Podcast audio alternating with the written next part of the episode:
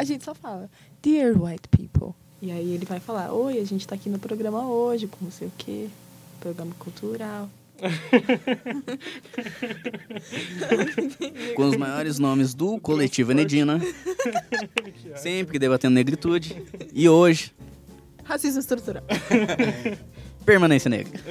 A grande importância do DCE na, na universidade, na verdade, é que ele conecta os alunos à direção e ele representa eles. Então, os alunos escolhem algumas pessoas para estar dentro desse, dessa entidade e uh, todos os problemas que acontecem dentro da universidade são levados para a direção pelo DCE.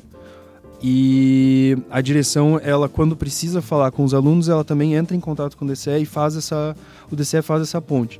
Mas nossa, não, eu gostei muito da Colômbia. Eu acho que é um país assim muito interessante, muito desenvolvido em vários aspectos. Cultura é incrível.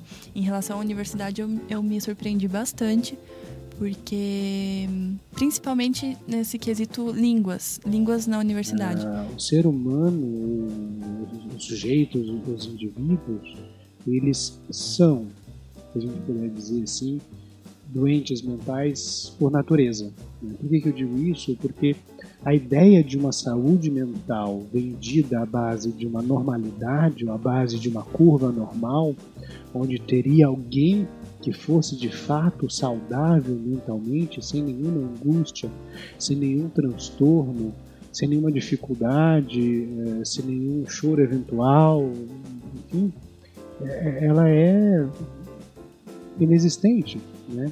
Você não encontra um sujeito assim muito aluno que chega na universidade, ele era o que a gente podia dizer que é um aluno inteligente no ensino médio, que vai bem, que não precisa se, se esforçar muito para fazer as provas, não precisa estudar muito e tem um bom rendimento. Quando a gente chega na universidade, a gente tem um pouco disso já imbuído na gente. A gente acha que, pô, sou inteligente, não preciso estudar muito, vou ir bem. A diferença é que o nível do conteúdo, o nível do trabalho, ele aumenta bastante, ele aumenta exponencialmente. Ai, eu acho que hum, todos os imigrantes que estão no Brasil têm que saber que é, no começo não vai ser fácil, os imigrantes que estão vindo, que estão aqui, que não vai ser fácil, mas eu acho que o Brasil é um país legal para viver e os brasileiros também são bem acolhidos. Acolhedores. acolhedores. E que vai ter no começo um choque cultural só lida, porque a vida é feita de conflito. Não dá para fugir de conflito. Quando a gente chegou, existia uma única turma e já tinha esse nome. Então já, já haviam escolhido esse nome ou essa sigla, né? Português para falantes de outras línguas.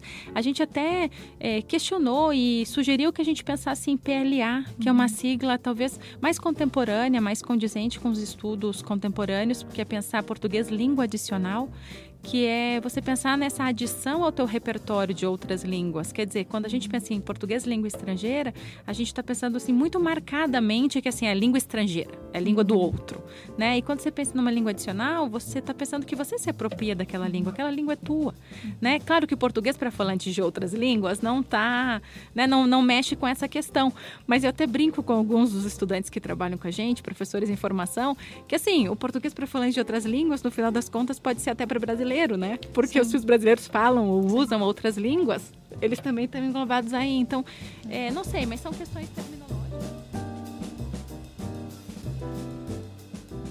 Polifonia é um podcast sobre ciência, linguagem, tecnologia, assuntos acadêmicos, mas acima de tudo sobre pessoas.